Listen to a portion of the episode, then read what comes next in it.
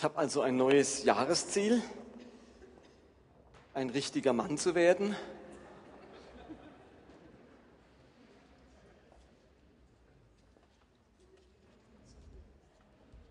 Und äh, ihr müsst wissen, wir waren auf einem Eheseminar dieses Wochenende, kamen um drei Uhr zurück.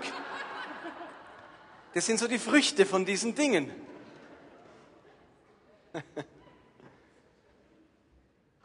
Abgesehen von diesem Jahresziel ist es für mich und wahrscheinlich für viele ein ganz, ganz wichtiges Ziel, diesem S, dieser Kraft des Heiligen Geistes, dieser Kraft des Reiches Gottes, dieser Leidenschaftlichkeit im Leben wieder näher zu kommen. Das wünschen wir uns ganz fest für dieses Jahr. Wir lassen dieses Thema nicht. Und Florian, vielleicht kannst du so ein paar Bilder zeigen. Wir haben eine PowerPoint mit diesen S-Bildern. Ich hoffe, dass das heute klappt, wo ein paar Leute gemacht haben. Hier haben wir sie, die sich gesagt haben, wir drücken das aus. Hier haben wir so ein S mit, S mit Schwanz sozusagen. Nett gemacht, mit Stoff drumherum. Auch nett gemacht. Eine Schleife, Es ist ganz originell, das hat so ein Herz in der Mitte, das ganz schön umwickelt und verziert. Das mit Schleichwerbung, es mit Schleichwerbung für die Heilsarmee. Das ist ganz toll gemacht. Das ist aus so einem Fimo-Plastizid, Plastik, Plastikstoff, wo so gebrannt ist im Ofen und wo Jesus das S drin ist. Fand ich eine ganz originelle Idee von jemand. Und hier, das hat jemand geschmiedet. Das sind so Türgriffe oder, oder Schubladengriffe, die jemand geschmiedet hat und zwei Nägel. Auch ganz, ganz toll gemacht. Das war, glaube ich, das letzte, oder? Also vielen Dank allen, die da was beigetragen haben und so ein S gebastelt, gestaltet haben. Und die Idee war ja, dass man mit diesem Gestalten eines S zum Ausdruck bringt, dass wir wollen, dass sich auch in unserem Leben diese Kraft des Geistes gestaltet, dass unser Leben Gestalt annimmt und Christus immer ähnlicher wird. Also wir sind nach wie vor auf diesem Kurs zu diesem S und wir glauben, dass Barmherzigkeit ganz viel mit diesem S zu tun hat. Barmherzigkeit nicht als Weichlichkeit, alles ist okay, wir lassen alles durchgehen, sondern die bewusste Entscheidung zu überlegen, was würde Gott tun, wie drückt sich Gottes Barmherzigkeit in dieser Situation aus. Und wir wünschen uns, dass bei unseren Predigten möglichst viel dabei rausspringt. Und wir machen das ja schon ganz pädagogisch, indem ihr einen Predigtzettel habt. Und auf dem Predigtzettel, also ihr habt einerseits PowerPoint zum Mitlesen, dann habt ihr das gehörte, das gesprochene Wort der Predigt und dann habt ihr ja noch Lückentext. Ihr müsst also auch noch etwas schreiben. Also diese drei Dinge zusammen helfen auf alle Fälle, sich mehr zu merken, als wenn man es nur hören würde. Nun haben wir uns überlegt, wir würden gerne was probieren und zwar am Ende einer jeden Predigtserie würden wir gerne einen Gottesdienst anfügen, den wir haben noch keinen Namen dafür, so eine Art Umsetzungsgottesdienst. Wir haben uns gesagt, am Ende der Serie muss irgendwie klar sein, was mache ich jetzt damit? Habe ich nur fünfmal was gehört und das war's und jetzt kommt das nächste. Wie kann, können wir aus dem, was wir gehört haben, wirklich was machen? Die Bibel fordert uns auf, nicht nur Täter, sondern äh, nicht nur Wörter, nicht nur Hörer, sondern Täter des Wortes zu sein. Wie kriegen wir das hin? Und aus dem Grund würden wir gerne immer, am, e, gerne immer am Ende einer Serie so einen Umsetzungsgottesdienst machen mit folgenden Schwerpunkten. Zum einen würden wir diesen Gottesdienst, die gesamte Serie noch einmal zusammenfassen. Was war in diesen vergangenen Wochen unser Thema? Wir würden gern einen großen Kerngedanken herausarbeiten. Und dann diesen Kerngedanken verknüpfen mit ein paar Umsetzungsideen. Was könnte das jetzt für meinen Alltag in den kommenden Wochen bedeuten? Gleichzeitig würden wir gerne Folgendes machen. Ihr könnt während einer Serie, auch während dieser Serie jetzt, Fragen stellen. Vielleicht passiert es euch, ihr habt während der Predigt so etwas, das der Prediger sagt oder das in der Bibel steht oder sonst zu dem Thema eine Frage und hättet gern mehr Auskunft dazu. Dann habt ihr die Möglichkeit, mir oder dem, ja, uns ins Büro eine Mail zu schicken oder eine SMS zu schreiben mit euren Fragen. Und wir würden dann an diesem letzten Gottesdienst Fragen aus dem Publikum beantworten, die aber vorher geschickt werden, damit man sich auch ein bisschen darauf vorbereiten kann. Und wir würden gerne in diesem Gottesdienst vermehrt Zeugnisse hören. Dass ihr also wisst, es ist wieder Umsetzungsgottesdienst und in diesem Sonntag Zeugnisse, was ist während der Serie passiert, wo habe ich schon angefangen, was umzusetzen, was hat sich ereignet, was habe ich mit Gott erlebt, was hat mich angesprochen. Das wäre die Idee. Und auf der nächsten Folie habt ihr die zwei Infos. Predigt at basel dort könnt ihr eure Fragen hinschicken oder ihr schickt eine SMS, wir sind ganz modern, an diese Nummer. Ihr habt es auch auf eurem Predigtzettel oben stehen. Dieses Handy ist geschaltet und wir sammeln in den nächsten sechs Wochen oder ja ungefähr Fragen zu dieser Serie, zu diesem Thema. Okay? Und dann gibt es am Ende einen Umsetzungsgottesdienst. So viel zur Einleitung. Damit komme ich zur ersten Predigt, Geschichten, oder zum, zum eigentlichen Thema Geschichten der Barmherzigkeit. Wenn die Bibel Geschichten erzählt, dann macht sie das nicht mit dem Anspruch, ganz neues Wissen zu vermitteln oder bestimmtes biblisches Wissen sehr analytisch und detailliert zu vermitteln. Wenn sie das will, dann schildert sie Predigten. Dann haben wir eine Bergpredigt oder andere Predigten, wo Lehre geschildert wird. Ein Rabbi lehrt seine Jünger und bringt Lehrsätze. Aber die Bibel macht auch noch etwas anderes. Sie erzählt Geschichten. Geschichten von Menschen mit Gott. Und wenn Geschichten erzählt werden, dann geht es selten darum, dass man etwas Neues erfährt, dass man denkt, diesen Gedanken habe ich jetzt noch nie gehört. Geschichten haben einen anderen Zweck, nämlich dass bestimmte Wahrheiten mit einer Geschichte und damit mit einem Leben und mit Emotionalität kombiniert werden. Es rührt mich plötzlich im Herz an. Wenn eine Lehraussage, eine Predigt vor allem meinen Verstand anspricht, dann spricht eine Geschichte meine Seele und mein Herz an. Und wenn wir in dieser Serie Geschichten der Barmherzigkeit anschauen, dann geht es vor allem darum, dass wir auch emotional mit unserer Seele in Barmherzigkeit, in der Barmherzigkeit Gottes verwurzelt sind. Okay? Also erwartet nicht grandiose neue Erkenntnisse, sondern erwartet, dass die Barmherzigkeit Gottes durch Geschichten eure Seele erreicht. Und heute geht es um die blutflüssige Frau. Der Text steht in Matthäus 5, äh, Markus 5 ab Vers 21. Wer eine Bibel hat, kann mit aufschlagen. Ansonsten könnt ihr an der Leinwand mitlesen. Es heißt dort, Jesus fuhr mit dem Boot wieder ans andere Ufer, wo sich bald eine große Menschenmenge um ihn versammelte. Er war noch am See, als ein Synagogenvorsteher kam und sich vor ihm niederwarf. Er hieß Jairus und bat ihn sehr, meine kleine Tochter liegt im Sterben. Komm und leg ihr die Hände auf, damit sie gesund wird und am Leben bleibt. Jesus ging mit und viele Leute folgten und drängten sich um ihn. Darunter war auch eine Frau, die seit zwölf Jahren an starken Blutungen litt. Sie war schon bei vielen Ärzten gewesen und dabei sehr geplagt worden. Ihr ganzes Vermögen hatte sie aufgewendet und es hatte ihr nichts geholfen. Im Gegenteil, es war noch schlimmer geworden.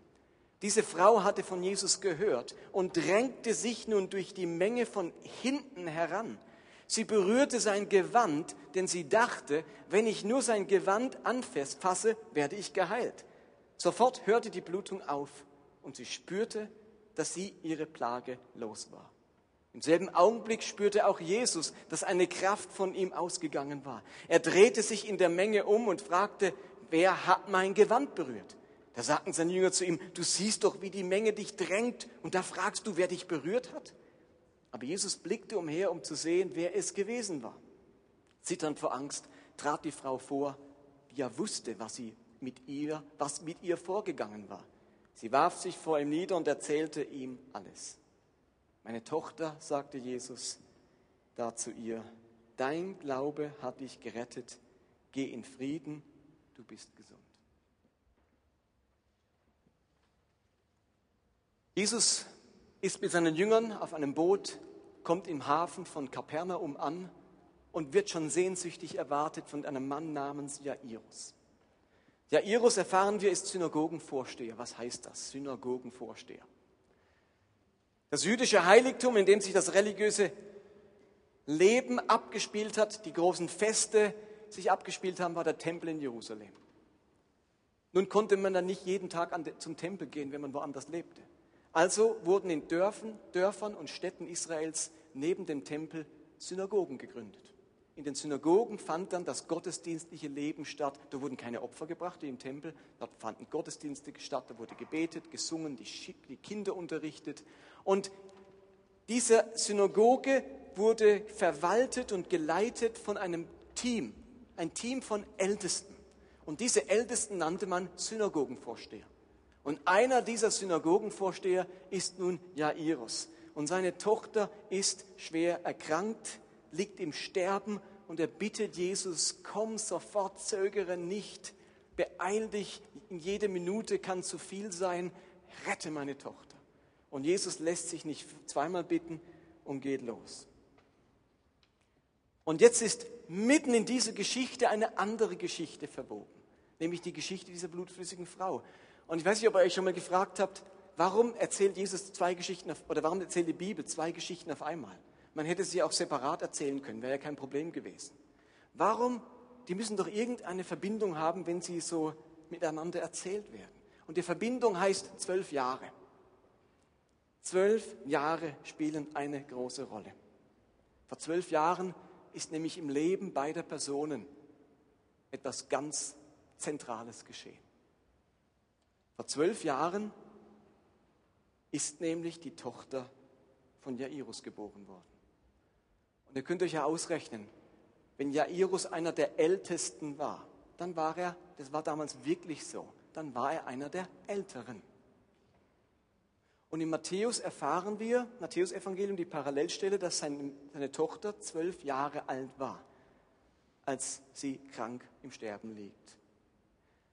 Wenn Jairus aber schon alt war und erst vor zwölf Jahren seine Tochter geboren wurde, dann wissen wir indirekt, dass er und seine Frau, und zwar sein einziges Kind, muss man noch sagen, sein einziges Kind, dann wissen wir, dass dieser Jairus und seine Frau ziemlich lange auf ein Kind gewartet haben denn er war da schon älter. Und das heißt, dieses Mädchen, sie wird in einem anderen Evangelium Talita genannt, dieses Mädchen war so das Kind ihrer Sehnsucht. Endlich ist sie schwanger. Endlich wird dieses Mädchen in unserem hohen Alter geboren. Und jetzt liegt die im Sterben. Und vor zwölf Jahren war wahrscheinlich der schönste Tag in ihrem Leben, als dieses Mädchen geboren wurde. Ihr einziges Kind. Vor zwölf Jahren war aber nicht nur der schönste Tag im Leben einer Familie, es war wahrscheinlich auch der schrecklichste Tag im Leben einer anderen Familie. Denn wir erfahren aus dem Text, wir haben es ja gerade gelesen, dass Jesus jetzt von einer Frau berührt wird, die seit wie vielen Jahren an Blutfluss leidet? Seit zwölf Jahren. Im selben Jahr erlebt die eine Familie die Freude ihres Lebens und die andere Familie die Tragödie ihres Lebens. Und warum das eine Tragödie war, am Blutfluss zu erkranken, das erzähle ich euch jetzt. Aber insofern war es ein Entscheidungsjahr im Leben beider Menschen. Und heute, zwölf Jahre später, wird es zum Entscheidungstag im Leben dieser beiden Menschen. Die Begegnung mit Jesus wird zum Entscheidungstag im Leben dieser beiden Menschen. Kommen wir mal zu dieser blutflüssigen Frau. Was bedeutet das? Fangen wir an mit unserem Text. Der sagt uns nämlich alles über diese Krankheit und über das Schicksal dieser Frau. Vers 25. Jesus ist also auf dem Weg zu Jairus und da heißt es in Vers 25, viele Menschen umdrängten ihn, darunter war auch eine Frau, die seit zwölf Jahren an starken Blutungen litt. Was muss man sich unter starken Blutungen vorstellen? Die hat sich nicht gerade beim Mittagessen zubereiten, geschnitten und hat sich, jetzt stark blutet sie am Finger. Die blutet seit zwölf Jahren stark. Wir wissen nun damit, das ist eine Umschreibung, damit ist gemeint vom Griechischen her, von dem ähm, Bericht her, diese Frau hatte starke Unterleibsblutungen. Man könnte sagen, sie hat seit zwölf Jahren ganz stark ihre Regel, ihre Tage, ihre Periode. Seit zwölf Jahren. Meines Wissens wäre der Normalfall, eine Woche geht eine Periode und davon blutet man nicht mal vielleicht alle sieben Tage.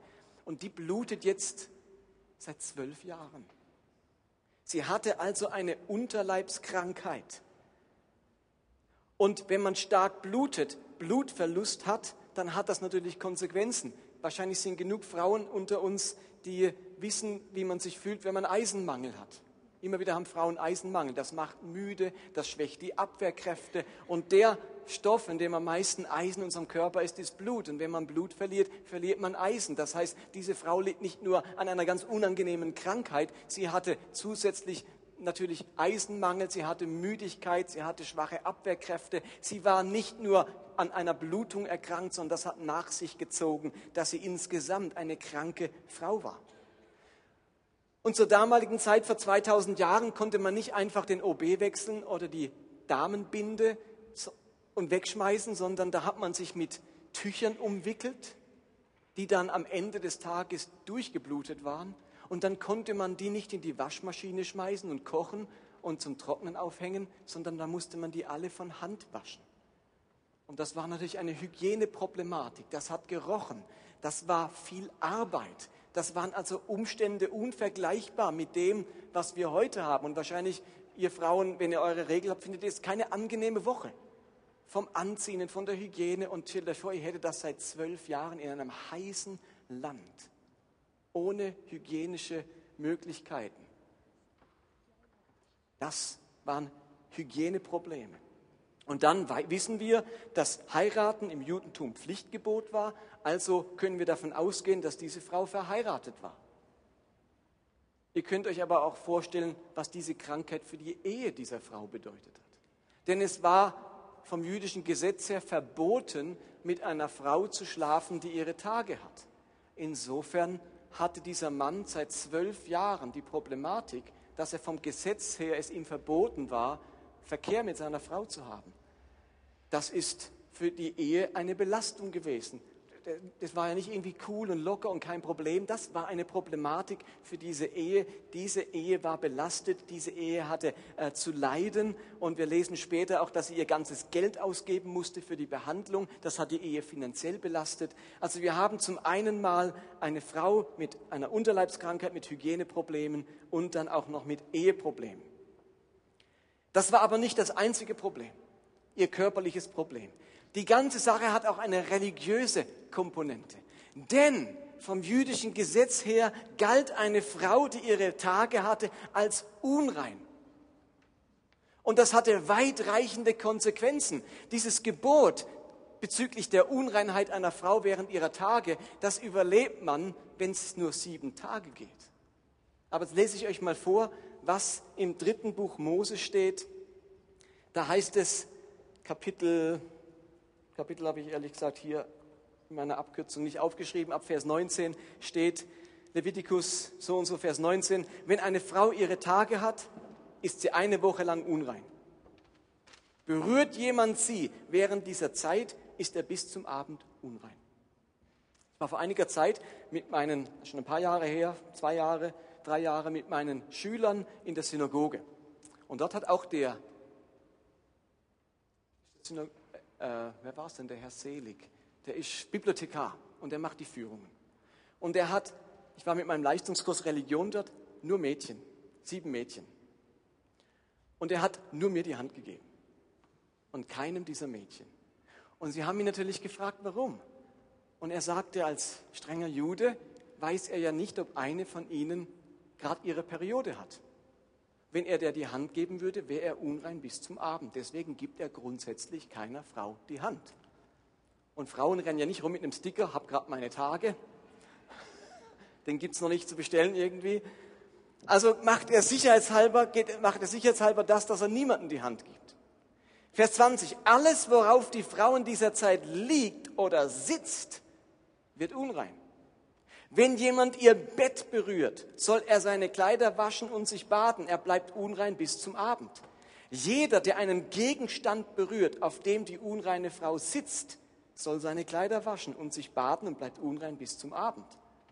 Liegt etwas auf dem Bett oder dem Sitz, auf dem die unreine Frau saß, dann wird derjenige, der es berührt, unrein bis zum Abend. Also, wenn jetzt eine Frau hier ihre Periode hat, sitzt auf dem Kissen hier und nachher tut das Ordnerteam das Kissen wegräumen, dann sind die unrein.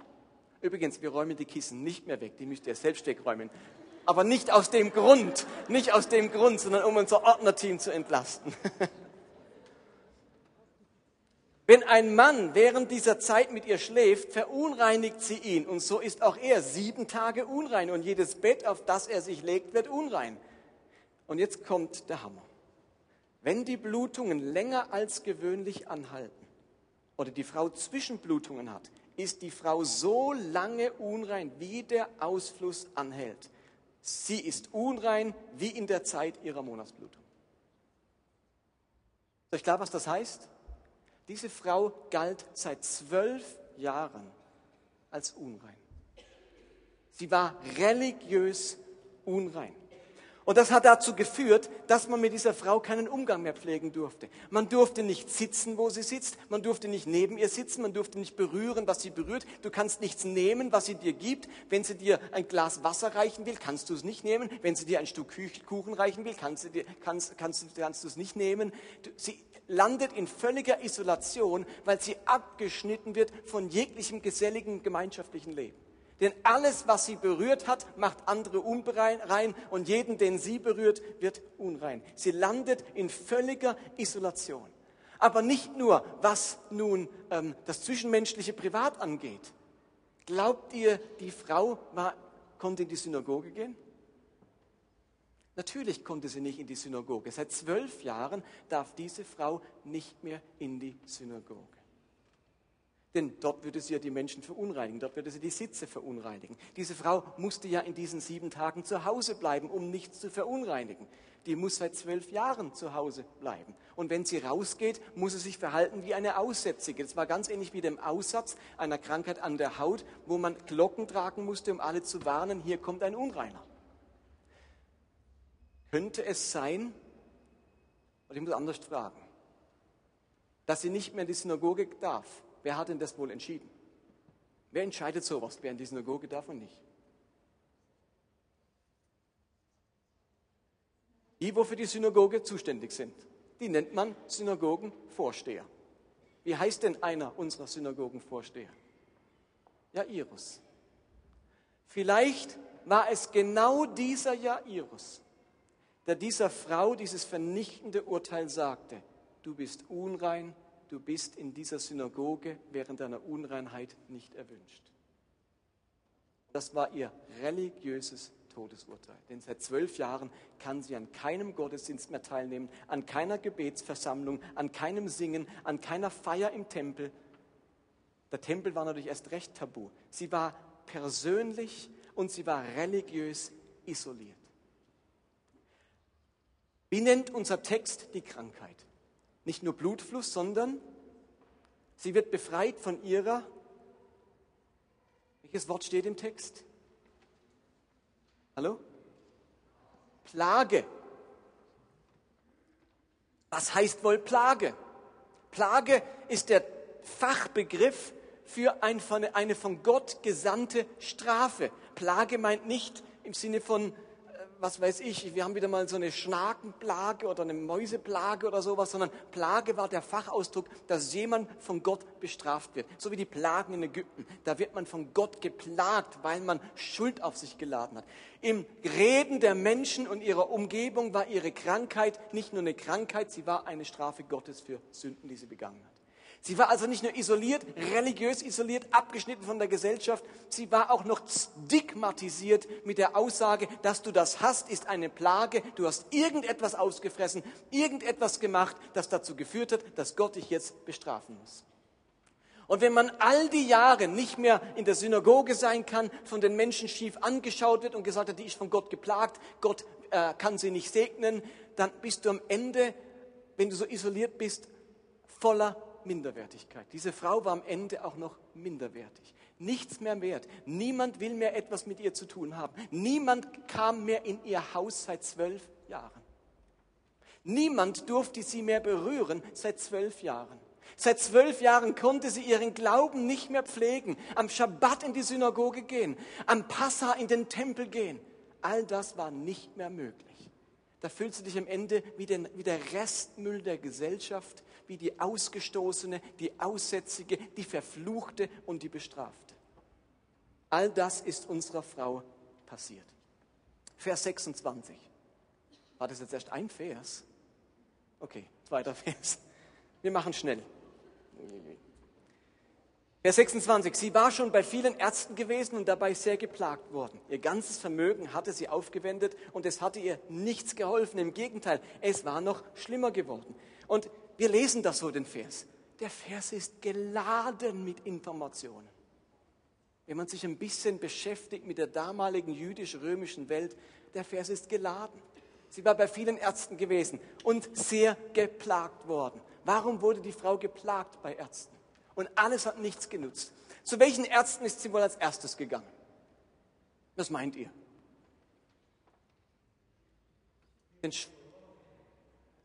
Zu wem? Gynäkologen. Hui, das wäre ja toll gewesen, die hätte es gegeben zur damaligen Zeit. Das miserabelste Medizinwesen der Welt hatte das Judentum zur damaligen Zeit. Wisst ihr warum? Erstens waren die Priester die Ärzte. Es gab nämlich den Stand der Ärzte gar nicht bei den Juden. Oder wenn es Ärzte gab, dann waren die echt hinterm Mond daheim. Das hat einen einfachen Grund. Das Judentum sagte, man verunreinigt sich an toten Menschen. Einen Toten zu berühren führt zur Verunreinigung.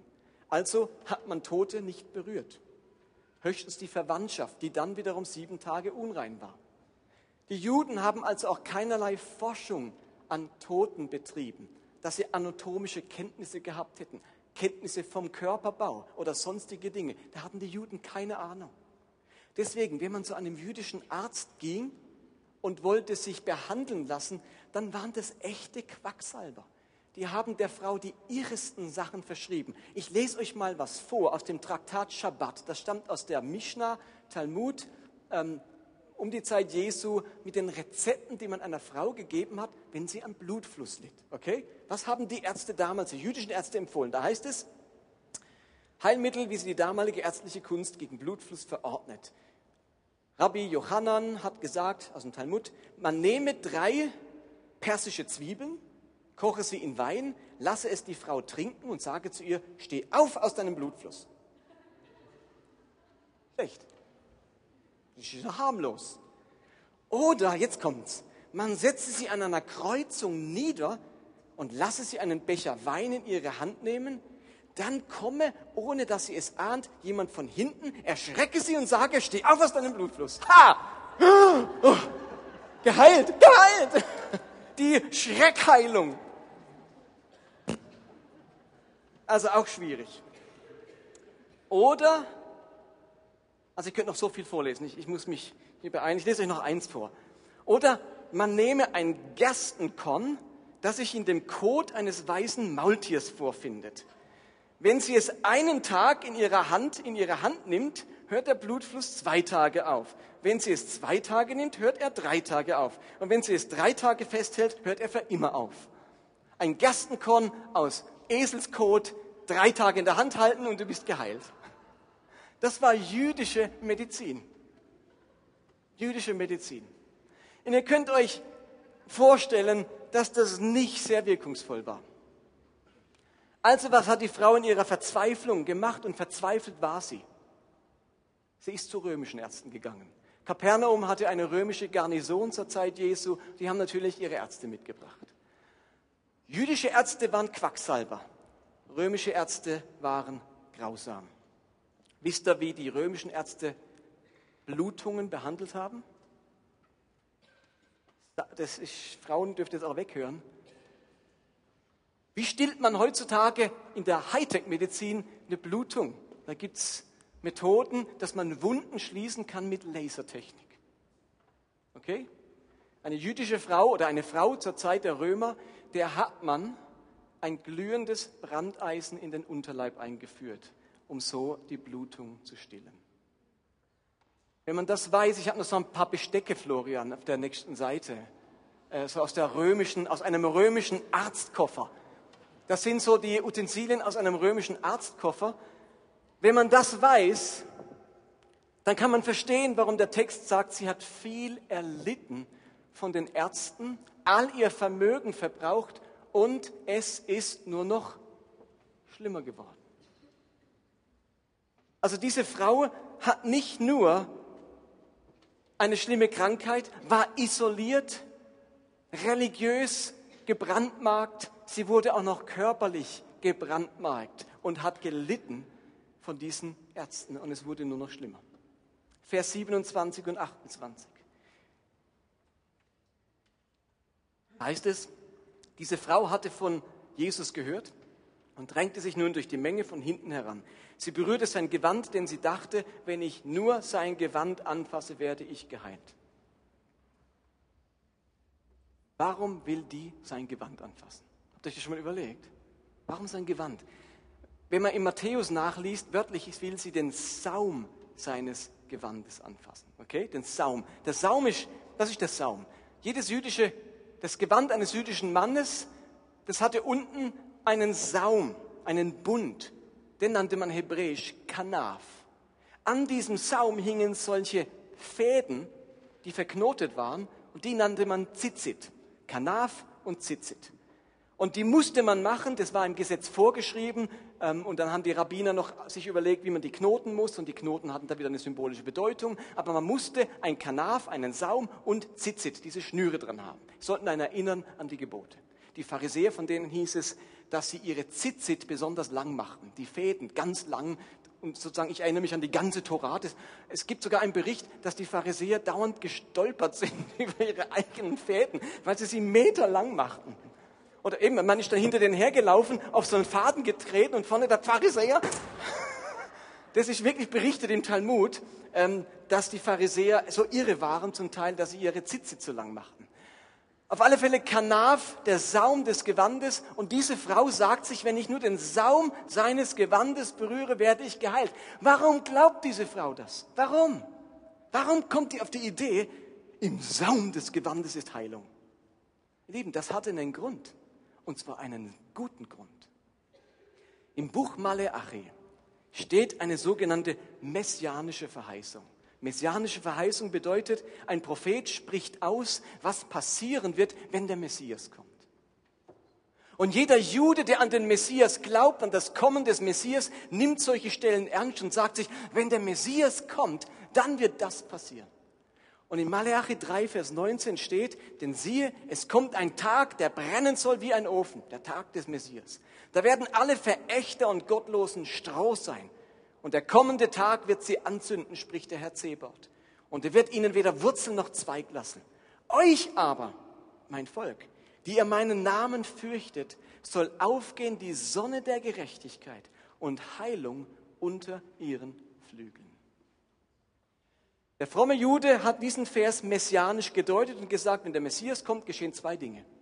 Die Gottlosen werden vernichtet und uns geht die Sonne der Gerechtigkeit auf und Heilung unter ihren Flügeln. Und nun gibt es ein Teekesselchenwort im Hebräischen. Kennt ihr Teekesselchenwörter? Ton ist ein Teekesselchenwort. Stimmt's, Nina? Ton ist einerseits den Ton, den man so matscht, und Ton ist ein Wort mit zwei Bedeutungen. Kanaf hatte zwei Bedeutungen. Das Wort Saum des Gewandes.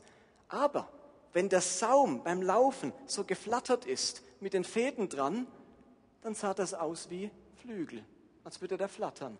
Und deswegen hat Kanaf auch die Bedeutung von Flügel gehabt. Teekesselchen Wort. Wenn die Juden also diesen Vers aus Maleachi gelesen haben, dann war ihnen natürlich klar, wenn der Messias kommt, kommt unsere Gerechtigkeit und Heilung unter seinen Flügeln. Logisch, Flügeln sind nicht gemeint. Der Messias hat keine Flügel, sondern es ist der Saum, Kanaf gemeint. Der fromme Jude, der Messiasgläubige Jude glaubte, wenn der Messias kommt, dann ist Heilung in seinem Kanaf, im Saum seines Gewandes. Und aus dem Grund ist die Frau von hinten gekommen und wollte den Saum seines Gewandes berühren. Was, was drückt die Stelle aus dadurch? Dass die Frau geglaubt hat, Jesus ist der Messias. Nicht nur ein Rabbi, nicht nur ein schlauer Typ. Sie hat geglaubt, Jesus ist der Messias. Und nicht nur sie, viele haben das geglaubt. Matthäus 14, Vers 35 heißt es, und als die Leute an diesem Ort ihn erkannten, Jesus, schickten sie Botschaft ringsum in das ganze Land und brachten alle Kranken zu ihm und baten ihn, dass sie nur den Saum seines Gewandes berühren dürften. Und alle, die ihn berührten, wurden gesund. Jesus hat seinen Saum auch heilen lassen. Er hat diese messianische Verheißung erfüllt. Und ihr Lieben, noch ein wichtiger Gedanke. Jesu Gewand war kein Zauberkleid. Er fragt ja noch, wer hat mich berührt? Das sagen die Leute. Jesus, hä, wer hat mich berührt? Hallo, die Menschen drängen dich. Hunderte berühren dich oder zig Leute berühren dich. Was glaubt ihr, wie viele an diesem Mittag sein Gewand angefasst haben, ohne geheilt zu werden? Einfach nur dieses Kleid berühren, dieses Gewand berühren hat noch nichts gebracht. Man musste es wie berühren? Nicht nur, nicht nur den Saum, nicht nur der richtige Ort war entscheidend, sondern der Glaube. Man musste glauben, dass dieser Jesus der Messias war. Die reine Berührung hat noch nichts bewirkt. Der Glaube, dass er der Messias ist und dann berührt, das hat zur Heilung geführt bei dieser Frau und bei ganz vielen anderen. Sie hat geglaubt, Jesus ist der Messias. Vers 33. Zitternd vor Angst trat die Frau vor, die ja wusste, was mit ihr vorgegangen war. Sie warf sich vor ihm nieder und erzählte ihm alles. Warum hatte die Frau so Angst? Warum ist nicht aufgestanden? Juhu, juhu, ich bin geheilt. Sie hat ja sofort gespürt, es hat aufgehört. Warum ist sie nicht gesprungen vor Freude? Halleluja, ich bin geheilt. Und der Rabbi ist jetzt unrein. Veranstaltung zu Ende. Bye bye. Heute Abend ist. Morgen früh könnt ihr ihn wieder sehen. Tut mir leid, aber ich bin geheilt. Rabbi, du nimmst mir es nicht übel, dass du jetzt unrein bist. Und, und Jairus, es tut mir jetzt sehr leid für dich, dass deine Tochter jetzt doch noch einen halben Tag warten muss mit der Heilung. Aber ich bin geheilt. Sie wusste, was passiert war. Sie wusste, sie war geheilt. Aber deswegen hat sie nicht sofort gesagt, und damit ist das ganze Alte Testament hinfällig, niemand ist mehr unrein. Natürlich musste sie davon ausgehen, ich als unreine Frau, selbst wenn ich jetzt gerade geheilt wurde, habe ihn erst einmal verunreinigt. Zitternd vor Angst trat die Frau vor. Sie wusste ja, was geschehen war. Und jetzt kommt Vers 34. Wo kommt jetzt Barmherzigkeit in dieser Geschichte? Der letzte Satz von Jesus. Jetzt ist die Frau geheilt. Sie ist zitternd, erwartet eine Rüge, ein Schimpfen, eine, was weiß ich, was das Volk mit ihr macht und was der Rabbi mit ihr macht, der sagt, Dankeschön, Dankeschön, gute Frau, wunderbar gemacht, hätten wir es nicht anders lösen können, mit einem Stöckchen vielleicht mich berühren oder sonst irgendwie. Jetzt muss ich nach Hause gehen und bin unrein bis zum Abend. All das macht Jesus nicht. Er sagt diesen wunderschönen Satz, in dem die ganze Barmherzigkeit Gottes zum Ausdruck kommt, nämlich, meine Tochter, sagte Jesus da zu ihr, dein Glaube hat dich gerettet, geh in Frieden, du bist gesund. Was heißt das? In diesem Augenblick, wo Jesus diesen Satz spricht, da wird die Frau nicht nur körperlich geheilt, sondern wird ihre ganze Würde und ihr ganzes Leben wiederhergestellt durch diese drei Dinge, die er zu ihr sagt. Er sagt nämlich als erstes, meine Tochter. Eine ungewöhnliche Anrede, meine Tochter. Sonst sogar seine eigene Mutter hat Jesus zum Teil mit Weib angesprochen, also Frau, Günei, Frau. Das war die übliche Ansprache. Frau. Hat man gesagt, Frau so und so, sagen wir heute. Also ist ja nicht unhöflich, Frau. Herr. Was war üblich? Er sagt nicht zu ihr Frau so und so. Er sagt meine Tochter. Das ist zuerst einmal eine ungeheuer milde, liebevolle Anrede. Nicht du Elende, du Verfluchte, du Geplagte, äh, du Ungehorsame, du Unreine, wie auch immer. Meine Tochter. Eine zunächst einmal sanfte, liebevolle Anrede. Aber da steckt noch was anderes drin. Meine Tochter spielt an auf den Ehrentitel des Volkes Israels, nämlich es sind alles Töchter und Söhne.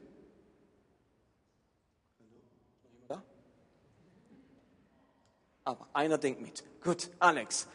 Söhne und Töchter Abrahams. Und das bedeutet, sie ist sozusagen vor allen Zuhörern, vor allen Zuschauern bezeichnet Jesus diese Frau, die man zwölf Jahre, unter anderem auch der Jairus, aus der Synagoge draußen haben wollte, der man die Zugehörigkeit zur religiösen Gemeinschaft abgesprochen hat. Ihr sagt er, du bist eine Tochter Abrahams, du gehörst voll dazu, ein Kind Abrahams, ein Teil des Volkes, ein Teil des religiösen Volkes. Du bist nicht nur ein Kind des Volkes Israel, du bist eine Tochter Abrahams. Abraham ist so das ist der Ausdruck, das Sinnbild für die Glaubensgemeinschaft derer, die da glauben. Du gehörst voll dazu, Tochter Abrahams. Dann sagte ihr, dein Glaube hat dich gerettet. Eine ungeheure Aussage. Er sagt nicht zu ihr, Gott hat dich geheilt. Preis den Herrn. Oder ich habe dich gesund gemacht.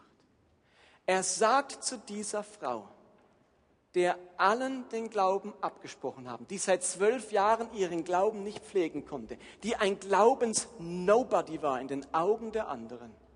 Genau dieser Frau sagt er, dein Glaube, hört alle zu, hört alle zu, die hier steht, dein Glaube, den Glaube, den du nach zwölf Jahren Unreinheit, zwölf Jahren Isolation, zwölf Jahre ohne Synagoge und Tempel, den Glauben, den du dir bewahrt hast, dieser Glaube hat dich gesund gemacht.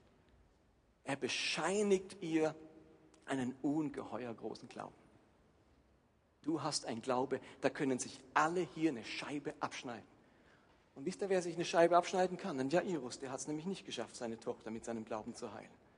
Da musste Jesus hingehen, da musste erstmal alle davon jagen, weil sie alle so ungläubig waren. Und diese Frau, der sagt da, dein Glaube hat dich gerettet. Und der letzte Satz, den er ihr sagt, geh in Frieden und sei los von deiner Plage. Geh in Frieden. Hebräisch, geh in Shalom. Shalom war der Standardausdruck, den man jemand sagte, der von Gott gesegnet war. Du bist von Gott gesegnet. Geh in Frieden. Geh in Frieden drückt aus, du bist keine Geplagte, du bist keine Bestrafte, du bist keine Verfluchte, du bist gesegnet. Geh in Frieden. Nach all diesen Vorwürfen des Geplagtseins, Verdammtseins, gesündigt haben und so weiter, sagt ihr Jesus, nein, du darfst in Frieden gehen. In dein Herz darf endlich Frieden kommen. Nach all diesen Angriffen und Verurteilungen der Menschen spreche ich dir die Ruhe und den Frieden Gottes zu. Du bist nicht geplagt. An diesem Tag in Kapernaum ist bei dieser Frau so viel mehr geschehen, als dass ihre Blutungen aufgehört haben. Jesus hat durch sein Verhalten, durch diese Heilung und durch diesen einen Satz die Würde dieser Frau wiederhergestellt. Sie hat das ganze Erbarmen Gottes erlebt, angesichts großer Verzweiflung, Erbarmungslosigkeit um sie herum, ist ihr das ganze Erbarmen Gottes begegnet. Tochter Abrahams, dein Glaube hat dich gerettet. Geh in Frieden. Wir lesen das so schnell. Da ist eine Welt des Erbarmens dahinter für diese Frau. Und wenn wir jetzt in die Anbetungszeit gehen, ins Abendmahl gehen, dann möchte ich euch besonders einladen, an diesen Tischen da hinten, dort hinten und da, wenn ihr dieses Brot in die Hand nehmt und den Wein, der Wein, also der Traubensaft eure Lippen berührt, das mit dem Bewusstsein zu machen, ich will heute Abend diesen barmherzigen Jesus berühren. In der Berührung des Messias lag für diese Frau die Veränderung ihres Lebens. Aber es war nicht eine zufällige Berührung, eine Hoppler-Berührung. Es war eine bewusste, glaubens- und vertrauensvolle Berührung, dass dieser Jesus alles für mich ist und mir alles geben kann. Wenn du heute Abend zum Abendmahl gehst, dann nimm doch dieses Brot und sag, und Jesus, das ist dein Leib, Jesus hat uns seinen Leib dagelassen, versteht ihr? Wir können sagen, ich kann ihn doch heute nicht mehr berühren, er ist nicht mehr da. Jesus hat was gemacht, er hat gesagt, ich, ich erkläre dieses Brot zu meinem Leib. Und ihr könnt mich nochmal berühren. Ihr könnt mich in euch aufnehmen. Wenn ihr zum Abendmahl geht, dann lasst uns doch, oder wenn wir gehen, dann lasst uns ganz bewusst mit der Haltung machen, Jesus, ich will dich heute Abend so berühren, im Glauben, in der Erwartung, dass du der absolut Barmherzige bist für mein Leben und so dieses Abendmahl empfangen. Und jetzt singen wir zwei Songs, dann lesen wir den Abendmahlstext und dann wollen wir auch gerne noch für Leute beten. Wenn du heute Abend dir wünschst, dass deine Würde wiederhergestellt wird und dass du Heilung erlebst von Verletzungen, ob die körperlich sind oder eben seelisch wie, dieser, wie bei dieser Frau, dann würden wir gerne dir heute Abend die Barmherzigkeit Gottes zusprechen. Vielleicht kann heute dein großer Tag sein, so wie es damals der große Tag für die Tochter des Jairus und für diese blutflüssige Frau war. Amen.